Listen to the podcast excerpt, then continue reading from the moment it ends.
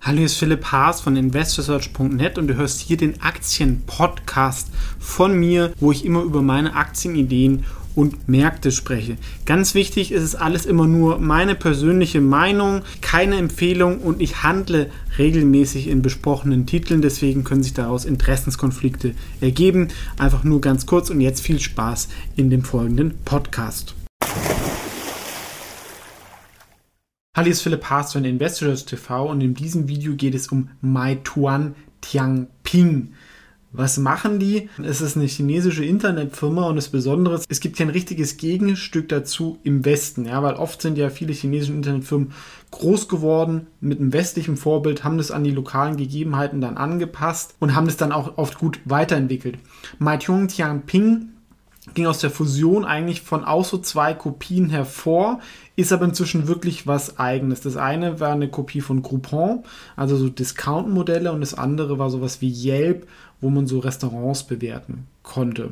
Ja, heute ist, glaube ich, die beste Beschreibung so ein Amazon für Dienstleistungen und vor allem auf Mobile-App basiert. Also man kann über die App alles bestellen, Essen, aber auch Hotels, Taxis etc. So eine Mischung aus Lieferando, Booking und Groupon und vor allem auch die Stärke oder auch der größte Kostenfaktor, dass halt diese kleinen Helferlein auf der Straße haben. Das sind aber Tausende, die mit solchen, wir sehen es hier unten, Mopeds, die Lieferungen ausfüllen. Sowas natürlich in Deutschland oder USA schwieriger, wo die Löhne halt höher sind, auch im Niedrigpreissegment. Und in China ist da halt ein großes Gefälle und deswegen funktioniert es da halt ganz gut. Aber der wichtigste Bereich sind eigentlich Essenslieferungen, wobei sie bei Hotels inzwischen sogar ähm, den Pure Play C-Trip überholt haben und da größer geworden sind und sie haben halt viele neue Projekte, auch irgendwie Home Rentals, sowas wie Airbnb, auch sowas wie Ride-Hailing, wie Didi oder Uber oder auch irgendwelche sowas wie Kino-Tickets. Also alles, was man halt irgendwie lokal machen kann, ähm, kann man über diese App machen. Und es zeigt nicht auch das Potenzial, was Groupon gehabt hätte, was sie aber leider nicht ganz geschafft haben. Insgesamt dieser Markt wächst natürlich sehr, sehr stark, vor allem auch doch in der aktuellen Situation auf der Welt. Die Leute sind zu Hause, wollen nicht so gern rausgehen oder wollen halt auch Interaktion mit anderen Menschen vermeiden und davon profitieren sie. Es gab einen sehr intensiven Wettbewerb in diesem O2O-Markt, ähm, inzwischen gibt es eigentlich nur noch zwei große Anbieter. Das eine wäre jetzt Meituan Tiangping und das andere LMI, wo Alibaba dahinter steht.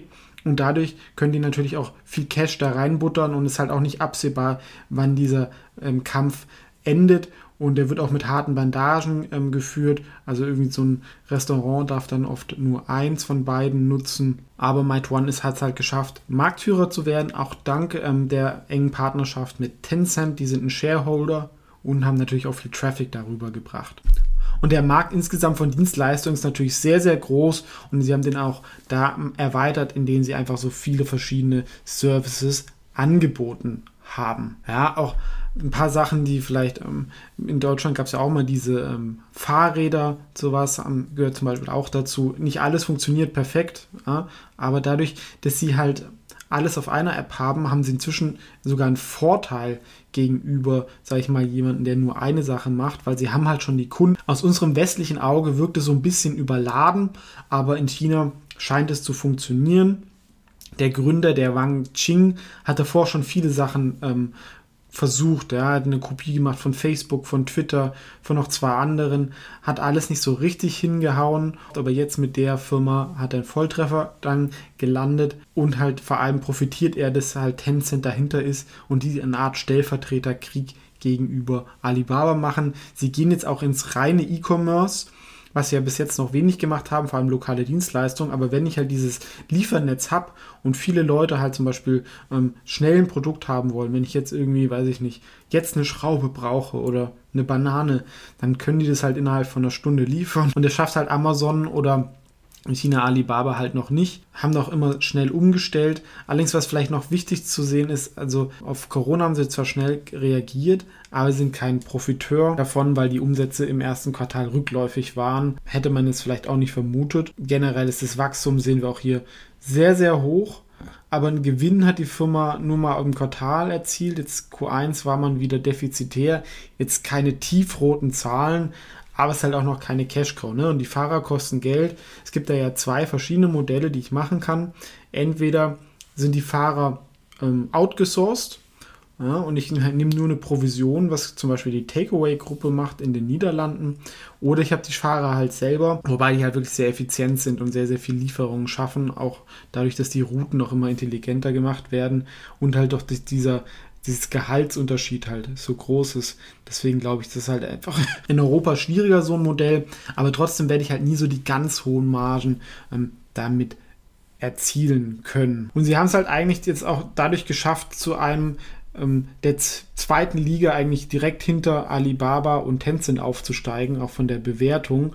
Ähm, also sind jetzt irgendwie auch ein dreistelliger Milliardenbetrag wert und dadurch eigentlich größer als Baidu. Ja, kann man halt auch sagen, sind jetzt überbewertet, ist ein anderes Thema, aber ähm, eigentlich dieser Begriff BAT passt dann auch nicht mehr. Ähm, wir sehen, die Aktie ist auch dank der Hongkong-Listing sehr, sehr stark gelaufen. Also ich würde ja behaupten, viele China-Aktien, die in der USA sind, die werden in der USA nicht geliebt, ja, werden oft geschortet, aber in Hongkong geht sowas schwieriger ähm, und da sind nicht diese amerikanischen Investoren mit Hedgefonds, deswegen läuft es dort oft auch besser. Und es gibt natürlich eine gewisse Übernahmefantasie auch durch Tencent. Allerdings ist jetzt die Firma halt schon sehr, sehr gut gelaufen und wie es so oft so ist, dann ist es natürlich auch relativ teuer. Aber sie haben es halt geschafft, zu dieser Super-App zu werden, was viele versucht haben. Ich finde es inzwischen halt schon relativ teuer, weil man darf halt nicht vergessen, dass es nicht so das nur skalierbare Softwaremodell ist. Ja, sie haben das zwar auch, aber wenn ich halt immer diese Fahrer habe, ähm, die werden immer Geld kosten. Vielleicht kann ich es irgendwann in fünf oder zehn Jahren mit Drohnen automatisieren. Das ist vielleicht noch eine Vision. Aber ich glaube, das ist noch ein bisschen lang hin. Aktie ist noch nicht ähm, profitabel, deswegen berechnen wir auch das faire KOV von den Noten. Umsatzwachstum ist natürlich top, Markt groß und wächst stark. Ähm, Softfaktoren, Unternehmenfaktoren auch okay. Insgesamt kommen wir da zu einer Qualitätsbenotung von 8,4, was ein faires KGV von 24 wäre.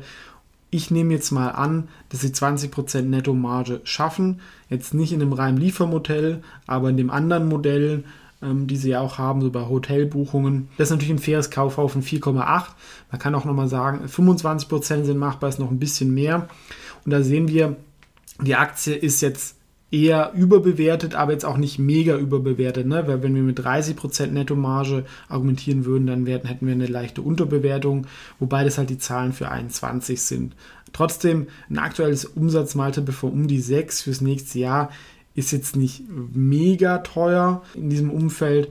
Allerdings ist halt dann die Frage, Vergleich ist jetzt mit einer Alibaba, ja, die sind halt auch schon jetzt über 128 Milliarden und Alibaba ist eine Cash-Co. Finde ich immer noch Alibaba interessanter, wobei jetzt Meituan ähm, besser gelaufen ist die letzten ähm, Monate, vor allem halt auch wegen dem Hongkong-Listing und halt wegen der aktuellen ähm, Situation.